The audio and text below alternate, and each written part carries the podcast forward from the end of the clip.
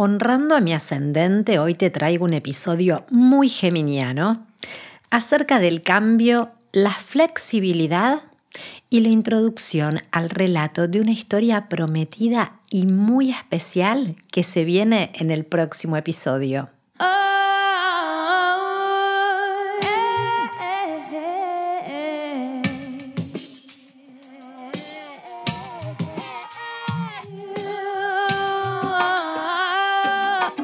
Bienvenida a Chamanas Somos Todas.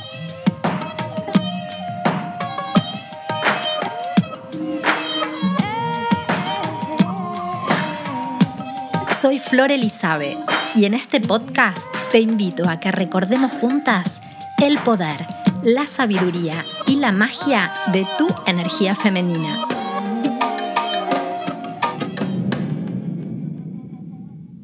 Buenas, hola, ¿cómo estás? Espero que estés muy bien. Yo estoy muy bien y hoy te traigo varios temas, no uno solo en esta oportunidad. El de hoy es un episodio reflexivo y cambiante porque es como de cierre de temporada no de temporada del podcast, ¿eh? no de temporada de, chamanas, somos todas. Nos quedan un par de meses antes de que termine esta primera temporada, sino de temporada de otoño. Y estamos en plena lunación Géminis, que es un signo mutable. Pero acuérdate que como siempre te digo, escuches cuando escuches esto es perfecto, porque los temas que abordamos son siempre atemporales, solo que siempre se van desplegando dentro de un contexto y tienen todo que ver con el tiempo en que vivimos, porque yo estoy muy conectada a las ruedas del cielo y de la tierra. Y no puedo escindirme, no puedo dividirme, todo está integrado, todo está entrelazado. Mira, magistralmente te diría, cada vez más. Y todo está en cambio, en cambio permanente, en permanente movimiento. Me alucina pensar, por ejemplo, mira, que el día de comienzo del invierno, el día del solsticio del invierno es el día más corto del año, ¿no? Es la noche más larga. Empieza el invierno, pero en verdad a las pocas horas de ese día, ya empieza el movimiento hacia la luz. Y poco a poco los días comienzan a alargarse nuevamente. Y así, nada es estático. Y eso me alucina. Y pensar que cuando yo era chiquita le tenía pánico al cambio. No me gustaba nada como buena taurina. No, nos gustan demasiado los cambios. Pero bueno, como te decía recién, yo tengo ascendente en Géminis, así que ahí se me compensa un poco. Pero te cuento algo. Cuando, cuando yo terminé la escuela primaria, me largué a llorar después de la fiesta de diplomas, cuando volví a mi casa, con una angustia enorme. Tenía una angustia enorme porque yo no quería terminar el colegio. Recuerdo como si fuera hoy estar llorando en la cama y mi papá consolándome y yo llorando le decía que no quería crecer. Es que no quiero crecer, papá, le decía. Me daba pánico crecer, moverme, cambiar. Me daba miedo.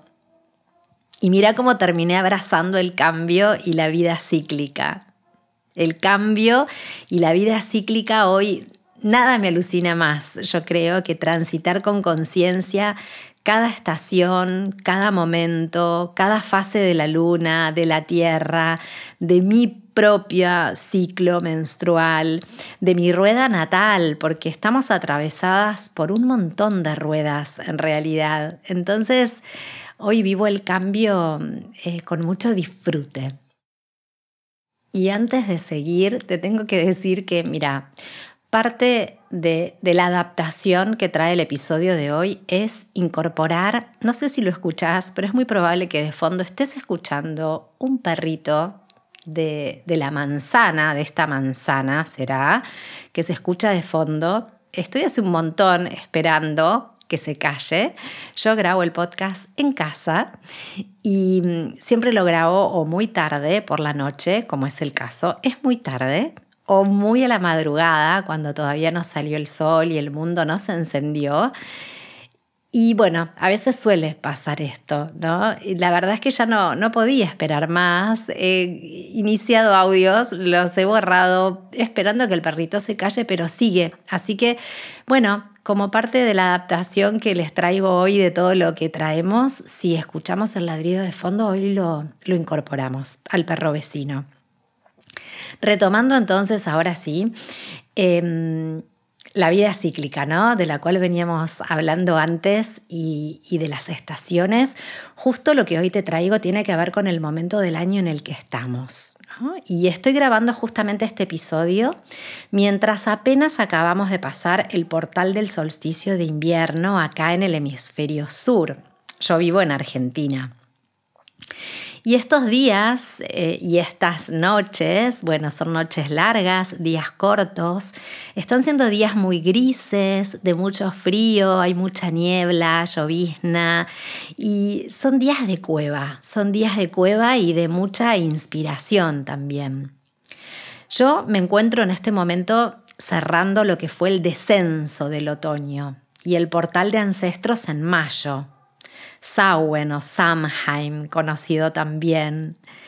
Lo estoy cerrando con mucha conciencia y luego de un trabajo muy, muy, muy profundo que inició justo cerca del equinoccio. Y como te conté hace ya hace varios episodios, lo que me llevó a él, a este trabajo eh, específico, fue una zambullida y una profundización en la herida de Quirón que por supuesto está también muy vinculada a la herida de Lilith. Así es que anduve movilizando muchísimo el árbol, a mi linaje, a mis ancestras, a mi niña interna. Yo he venido trabajando y, he trabajado ya muchísimo el árbol en muchas oportunidades hace ya tiempo, pero te digo que no deja de sorprenderme cómo en este momento, en este tiempo, podemos todavía seguir teniendo revelaciones, informaciones que aparecen y cada vez más. Porque estamos teniendo la oportunidad de ir más profundo, más abajo, ¿no? Estamos pudiendo llegar a capas más profundas donde quizás antes no habíamos podido llegar eh, y a donde seguramente no estaríamos pudiendo llegar si no hubiéramos venido haciendo la labor que venimos haciendo hace tiempo, ¿no? Y esto tiene que ver también eh, con el tiempo planetario en el que estamos. Estamos en el amanecer de la galaxia, en una transición, en un momento evolutivo muy grande de, ese tema, del tema de la era de Acuario y del amanecer de la galaxia, hablamos en el episodio 9, así es que si no lo escuchaste te sugiero que lo busques, porque es un momento en el que la frecuencia de la Tierra se está elevando tanto y estamos recibiendo tanta, pero tanta guía y tanta luz para poder evolucionar, para poder ascender nuestra vibración, que realmente es un, momento sin precedentes. Es un gran, gran momento para estar ahí justamente buscando, moviendo, removiendo para, para acceder a esas capas profundas, a esas últimas capas de la cebolla, hilando bien finito e iluminando aquello que pide ser iluminado que es necesario que iluminemos para, para poder evolucionar.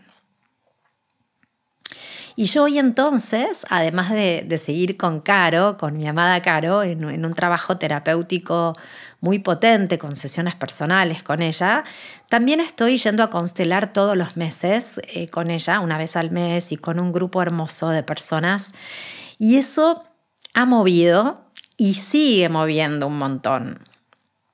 Tanto que, para que te des una idea, hasta mi papá fue a constelar por primera vez. Mi papá es una persona súper racional, muy escéptica de, de, un montón de todas estas herramientas holísticas.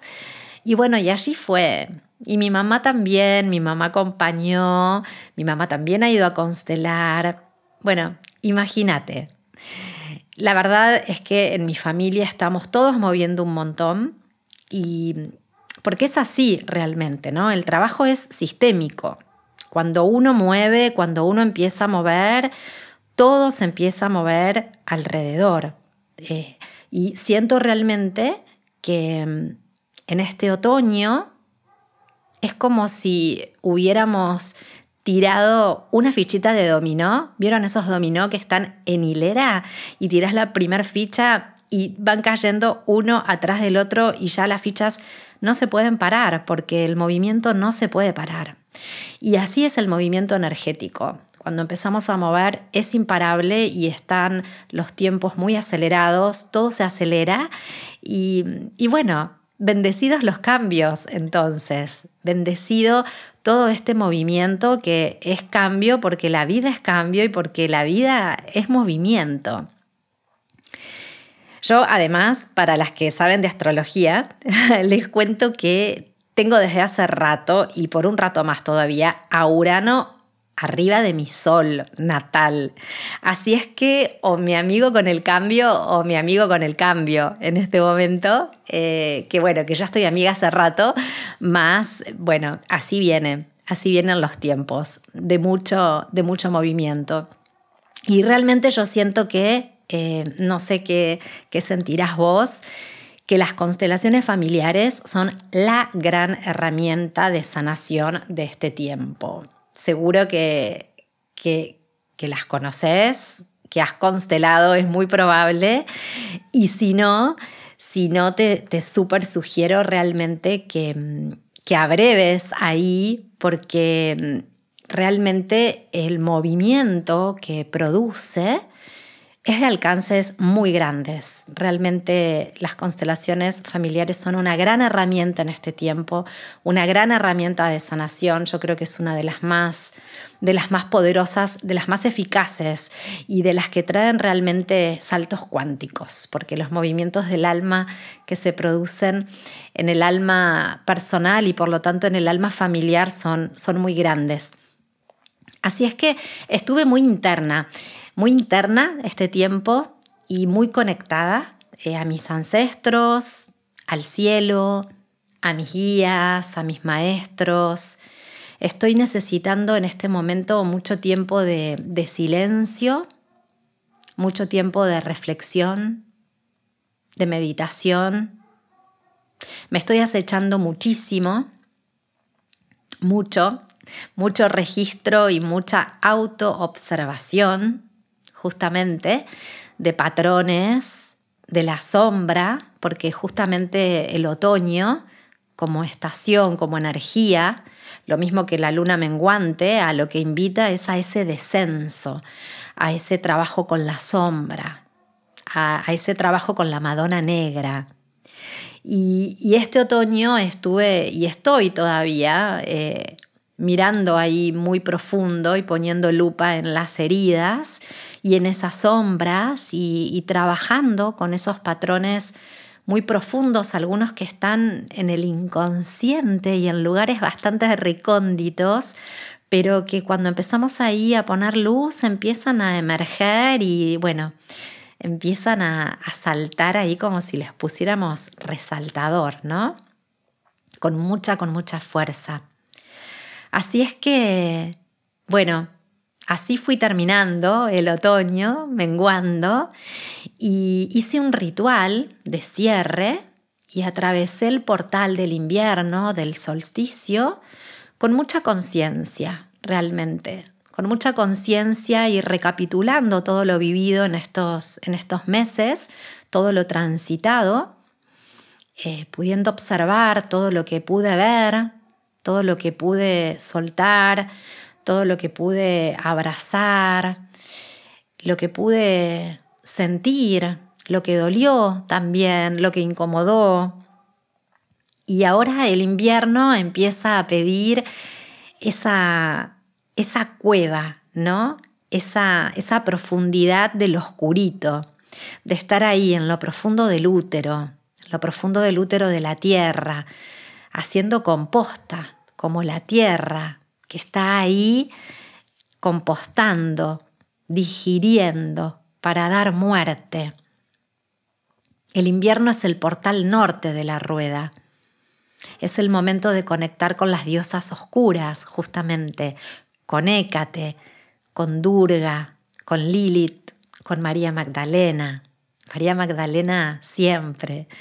Ella, ella nos conecta justamente con la Madonna Negra, más, bueno, su dimensión no es solo de, diosa oscura, ¿no? Ella es, es otro montón de cosas más también pero de conectar con todas estas energías que nos invitan a, a mirarnos de frente, que nos invitan a, a desnudarnos realmente, para ver realmente cuál es esa parte nuestra y qué parte de nuestra vida requiere morir. ¿Qué es lo que va a morir en este invierno? Como la tierra, que en el invierno muere en apariencia, porque ahí en esa profundidad del invierno es donde luego se engendra la vida, ¿no? Así que ahí nueva, nuevamente, una vez más, ese movimiento, Vida, muerte, luz y sombra. En la profundidad de la oscuridad es donde se engendra la luz. Y en esa profundidad de la luz es donde se engendra la sombra, como el símbolo del yin y del yang. Entonces, en el invierno y ahí en la oscuridad, en esa profundidad, es donde germinan las semillas. Es donde se gesta, lo mismo que en la profundidad de nuestro útero. Así es que estoy en una gran gestación, en una gestación múltiple, yo diría, en múltiples, en múltiples dimensiones. Entonces este es un momento muy, muy precioso. A mí la cueva y el invierno me, me resultan muy inspiradores. Y si el otoño es yin, es femenino, es de energía femenina porque es hacia adentro también, es de repliegue, el invierno es más yin aún porque nos pide estar ahí, en lo profundo, ¿no? en lo interno, y, y estar ahí muy despiertas, con mucha conciencia. Y es por eso, por lo que uno de los episodios de junio salió más tarde. Y, este era otro de los temas de los que quería hablar hoy. Hoy quería hacer mención a este tema. Y es em, porque justamente me encontré teniendo que aflojar a la autoexigencia de tener que sí o sí lanzar un episodio para la luna llena, lanzar el episodio de la luna llena que además era el episodio de la luna llena que completaba el ciclo de seis meses del inicio de este podcast. Así que era una celebración de cosecha muy especial, que lo fue, que lo fue. Y ahora que lo digo, creo que también lo fue porque justamente eh, la decisión que tomé de posponerlo honró y honra la esencia ¿no? de este espacio. Porque bueno, no llegué, no llegué a, terminarlo para, para, que sea editado y subido a tiempo. Y sé que muchas lo extrañaron porque sé que lo esperan.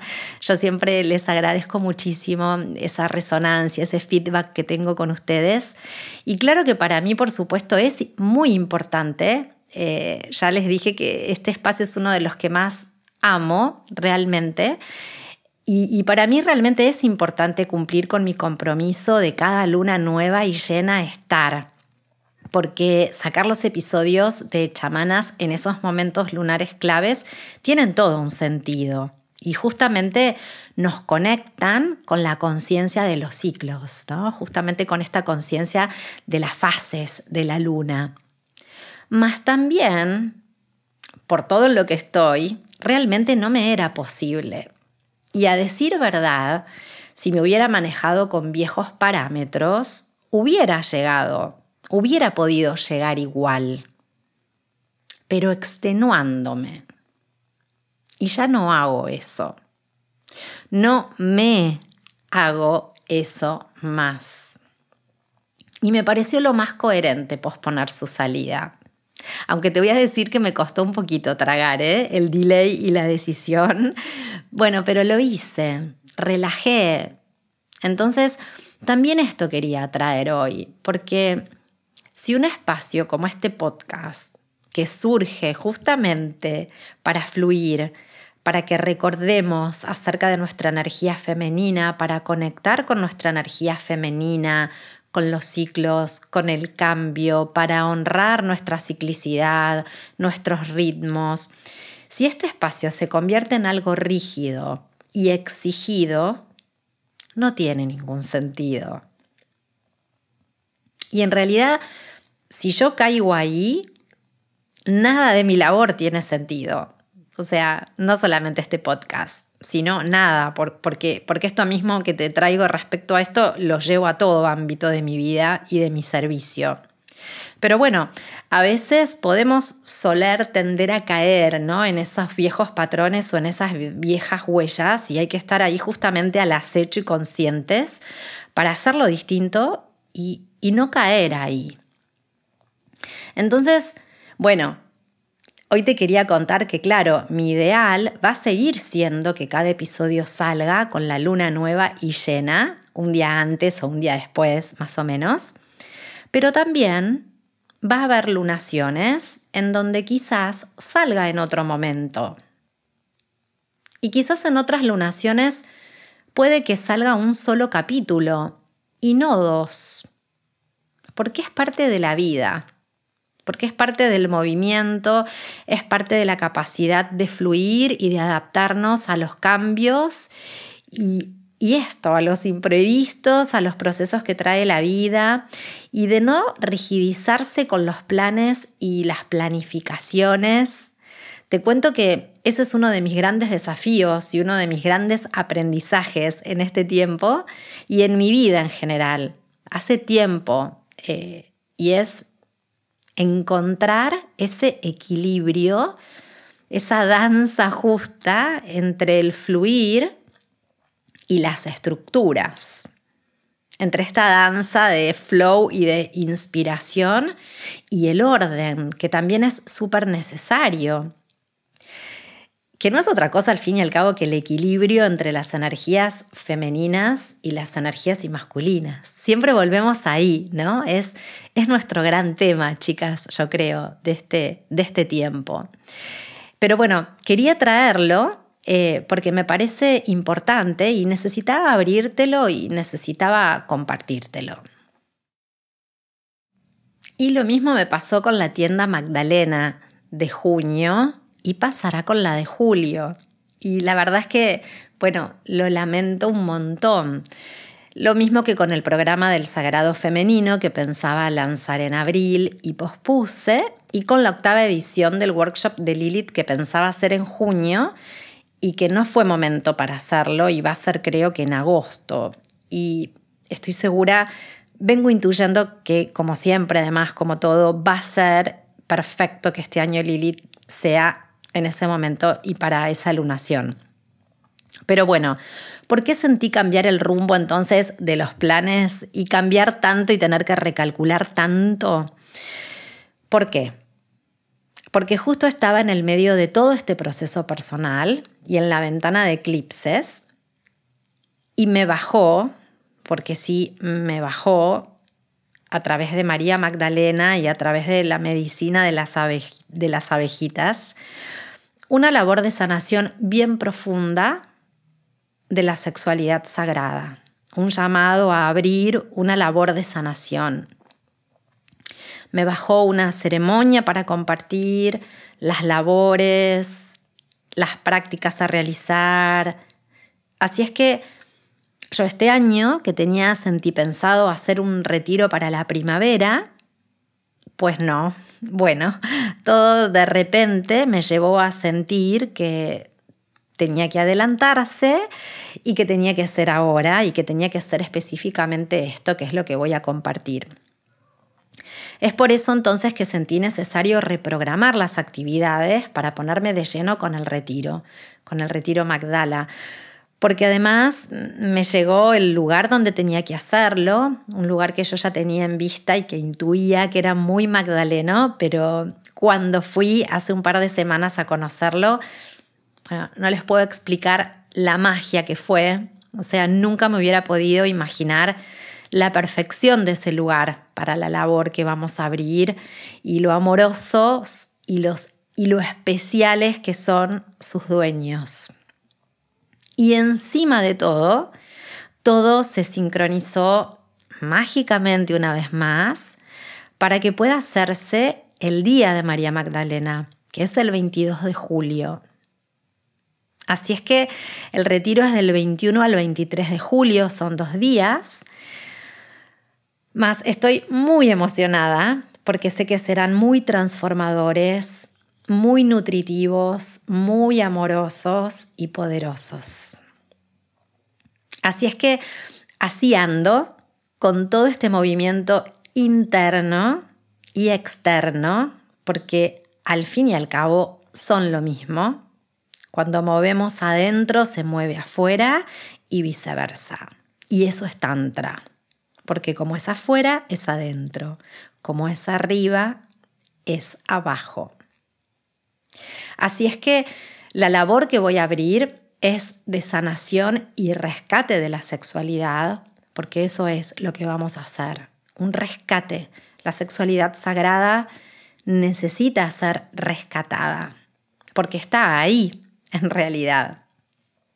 Se abrió la información a partir de todo el trabajo personal que hice, o sea que todo tiene que ver y las piezas del puzzle van encajando mágicamente, así, cuando, así como cuando hice el retiro en Capilla del Monte el año pasado, en febrero, fue también con mucha claridad la labor que, que había que hacer y que hicimos ahí, en ese caso en Madre Tierra, en una tierra sagrada de comechingones. Y en este caso es la sanación de la sexualidad sagrada, es la sanación de la energía femenina, de la energía masculina, más del encuentro entre ambas energías. Porque la herida en la sexualidad sagrada está enquistada en la base de nuestra cultura, en la memoria de nuestro cuerpo y en nuestro inconsciente. Es la gran herida de la humanidad por ser hijos de Eva, por haber nacido con pecado original, y por supuesto lo pongo entre comillas, ¿no? Porque todas estas historias y mitos judeocristianos que nos desconectaron de la diosa, de la gran madre, del amor infinito, de la creatividad, de la alegría y de, y de todo este fluir, que trae el vivir conectadas a nuestro cuerpo, a los ciclos, a los ciclos de la tierra y del cielo, a todo lo que nutre, ¿no?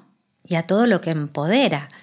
Ahí, en, ese origen de esos, de esos mitos, está la gran herida de este encuentro entre lo femenino y lo masculino, la gran herida del sexo, de lo que implica el sexo, ¿no?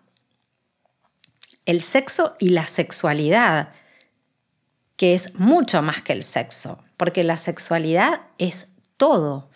La sexualidad no se limita al, acto sexual. La sexualidad es nuestra relación con la vida, con la creatividad, con la abundancia y con la muerte también. Con la ciclicidad que nos enseña que no hay vida sin muerte ni muerte sin vida. No hay luz sin oscuridad, no hay oscuridad sin luz. No hay yin sin yang, no hay yang sin yin. Entonces, la herida en la sexualidad es la imposibilidad de tomar nuestra creatividad y nuestra vida. Y es una herida que tiene sus raíces en lo femenino herido y en lo masculino herido. Y más aún, como decía recién, en el encuentro o el desencuentro entre ambas energías. En la imposibilidad de que se encuentren, de que se amen y dancen en plenitud y gozo. adentro de nosotras mismas y desde ahí en todas nuestras relaciones. Siento que esta herida hoy pide a gritos ser mirada, para que pueda ver la luz y así pueda ser trascendida y elevada a nuevas octavas de frecuencia. Porque esta es la evolución que nos pide este tiempo, esta era. Que demos saltos cuánticos en nuestra evolución. Porque en realidad esta herida es una herida basada en, en una ilusión. Y esa es una de las grandes caídas de velo que estamos empezando a tener los seres humanos, que un montón de cosas, en realidad, muchas historias que nos contaron son parte de programas y de, y de mitos anclados en ilusiones, en falsedades. Esta herida en el fondo está basada en la ilusión de la separación y en la falta de amor propio en la que hemos crecido. Y eso es lo que nos ha roto. Eso es lo que ha roto a nuestras abuelas, a nuestras bisabuelas, a nuestras madres, a nuestras niñas y a las mujeres que hoy somos. Entonces, cuando vamos iluminando esa herida, se vislumbra una gran verdad. Y es que en realidad ya somos completas. Y esa fragmentación, esa separación y esa falta de amor es solo una ilusión.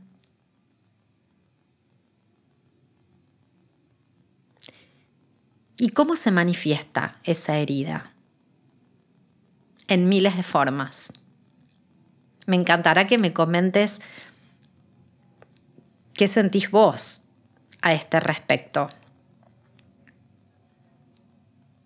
Se manifiesta en la incapacidad de recibir, la imposibilidad que tenemos de, recibir, de sentirnos merecedoras,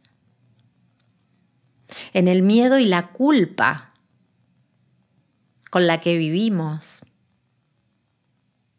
en la culpa para darnos permiso para gozar y disfrutar, en la imposibilidad de gozar y de conectar con el disfrute. Culpa, culpa, ¿no? Por mi culpa, por mi culpa, por mi gran culpa. En todos esos vestigios del trauma ese trauma propio y heredado por las experiencias de abusos.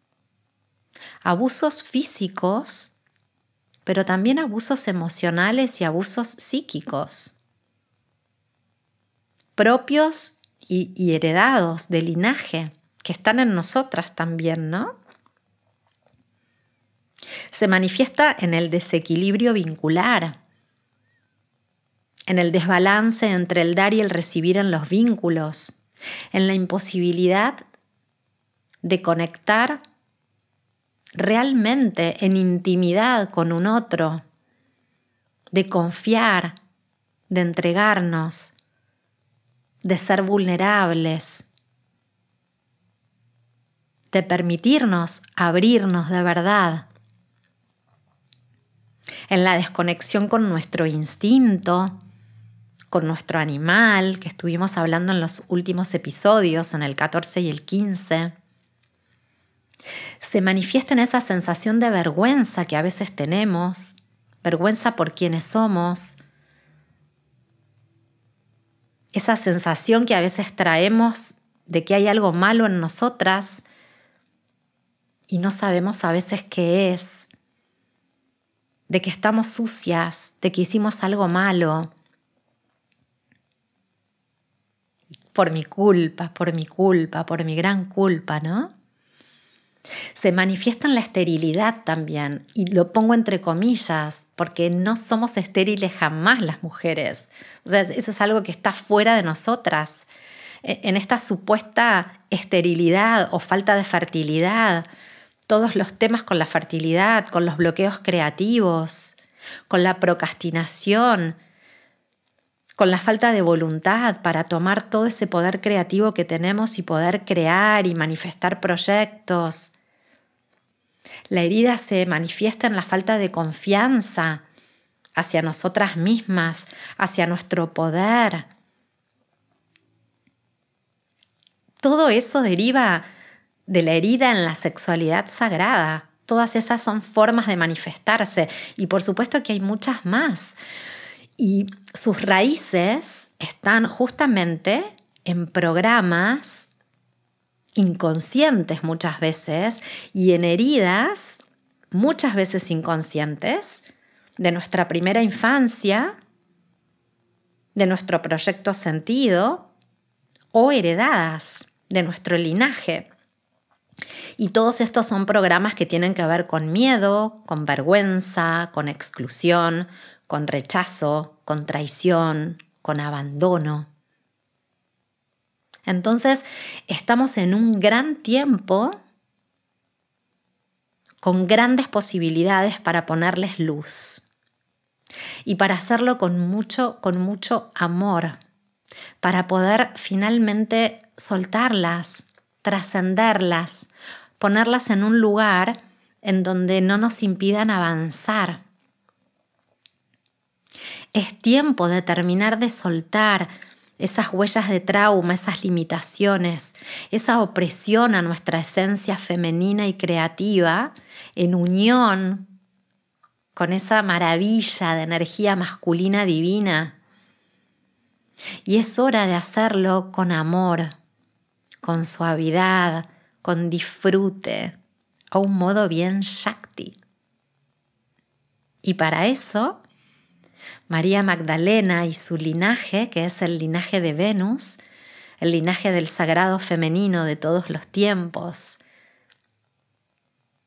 el linaje de la rosa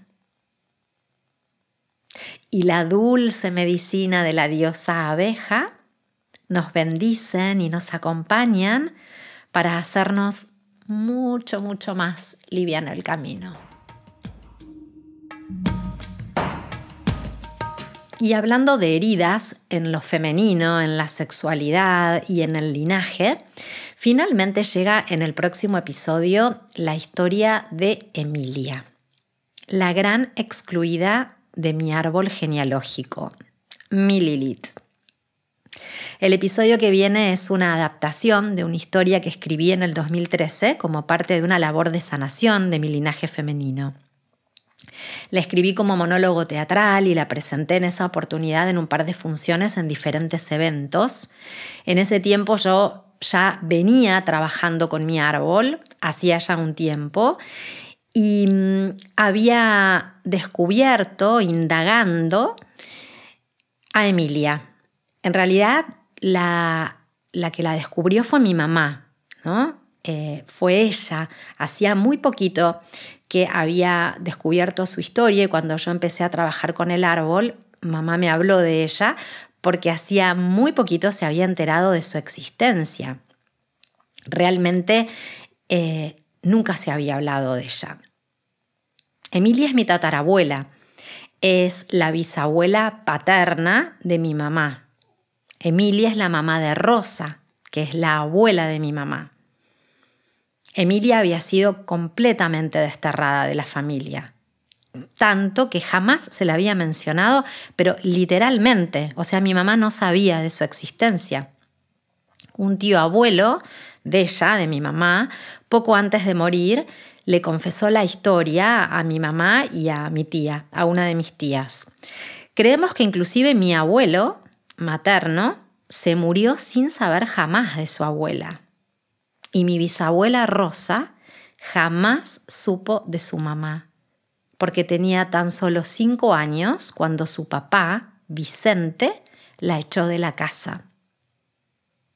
A Emilia, ¿no? De Emilia entonces tenemos muy poquitos datos, porque hay grandes baches sí sabemos que se supone que Vicente, su marido, entonces la echó de su casa porque supuestamente le fue infiel y que ella tuvo que huir del pueblo donde vivía y terminó trabajando como prostituta en Mar del Plata.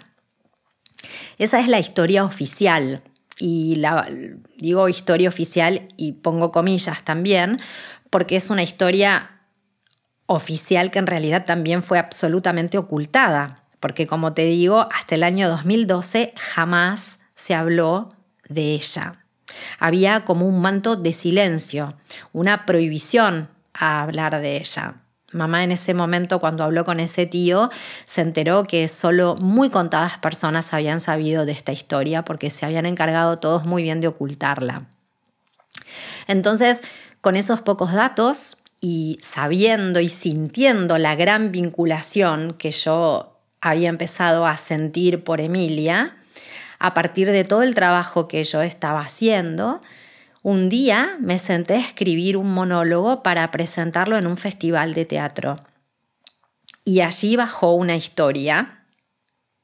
Alguien muy racional diría ficción, una, una historia ficticia, mas yo intuía que en realidad algo de lo que en verdad había sido a mí se me estaba revelando. Escribí la historia, hice el monólogo en un par de ocasiones y pude sacar a Emilia del placar, honrándola, nombrándola, agradeciéndole y rescatándola con mucho, con mucho amor. El año pasado, en una constelación familiar, Emilia apareció inesperadamente y sin pedir permiso, y junto a ella parte de su historia porque en el campo, en la constelación, se desplegó gran parte de la historia que yo había escrito. Y sí, te lo digo y se me vuelve a poner la piel de gallina otra vez. Y pude corroborar que mi intuición era certera y que con mi escritura yo había canalizado gran parte de la verdad de la historia que mi intuición no me había fallado. Claramente las personas que estaban en la constelación eh, no tenían absolutamente ningún tipo de información sobre ella. Realmente fue impresionante cómo se desplegó, se desplegaron los personajes, se desplegaron las situaciones, se desplegó la historia. Fue, fue una cosa alucinante. Y bueno, como ves, como te imaginarás, Emilia y María Magdalena tienen mucho que ver. Y tienen mucho que ver en mi vida. Son claves en mi vida. Y ambas me han guiado y guían mi vida, mi camino y mi servicio.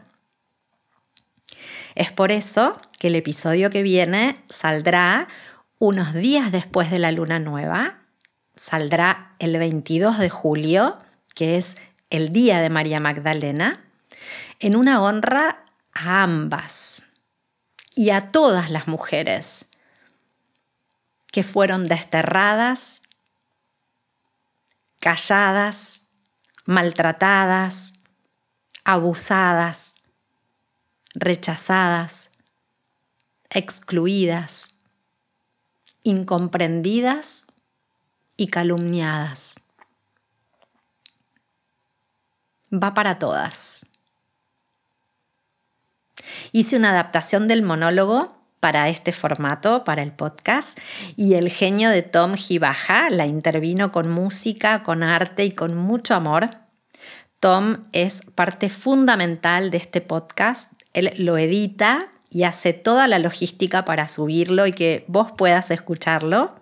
Y además es el creador de la música que amamos, ya lo sabemos, de la cortina, y de toda la música y las intervenciones sonoras en las ediciones especiales.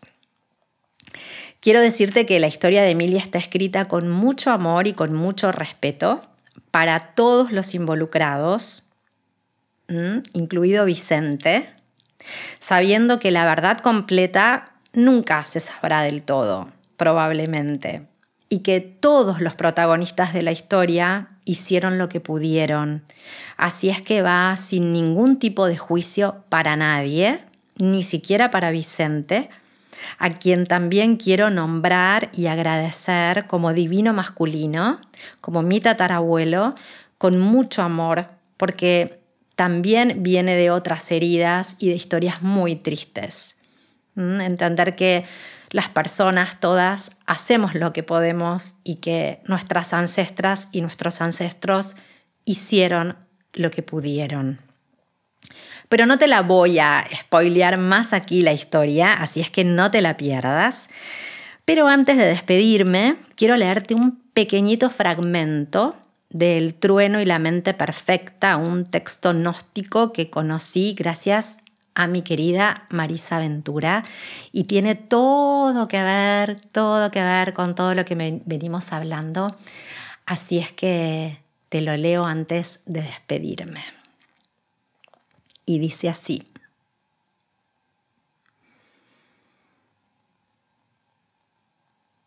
Soy la primera y la última, la que es honrada y despreciada. Soy la prostituta y la santa. Soy la esposa y la virgen. Soy la novia y el novio. Soy ella, el Señor. Te mando un beso enorme. Gracias por estar ahí. Hasta el próximo episodio.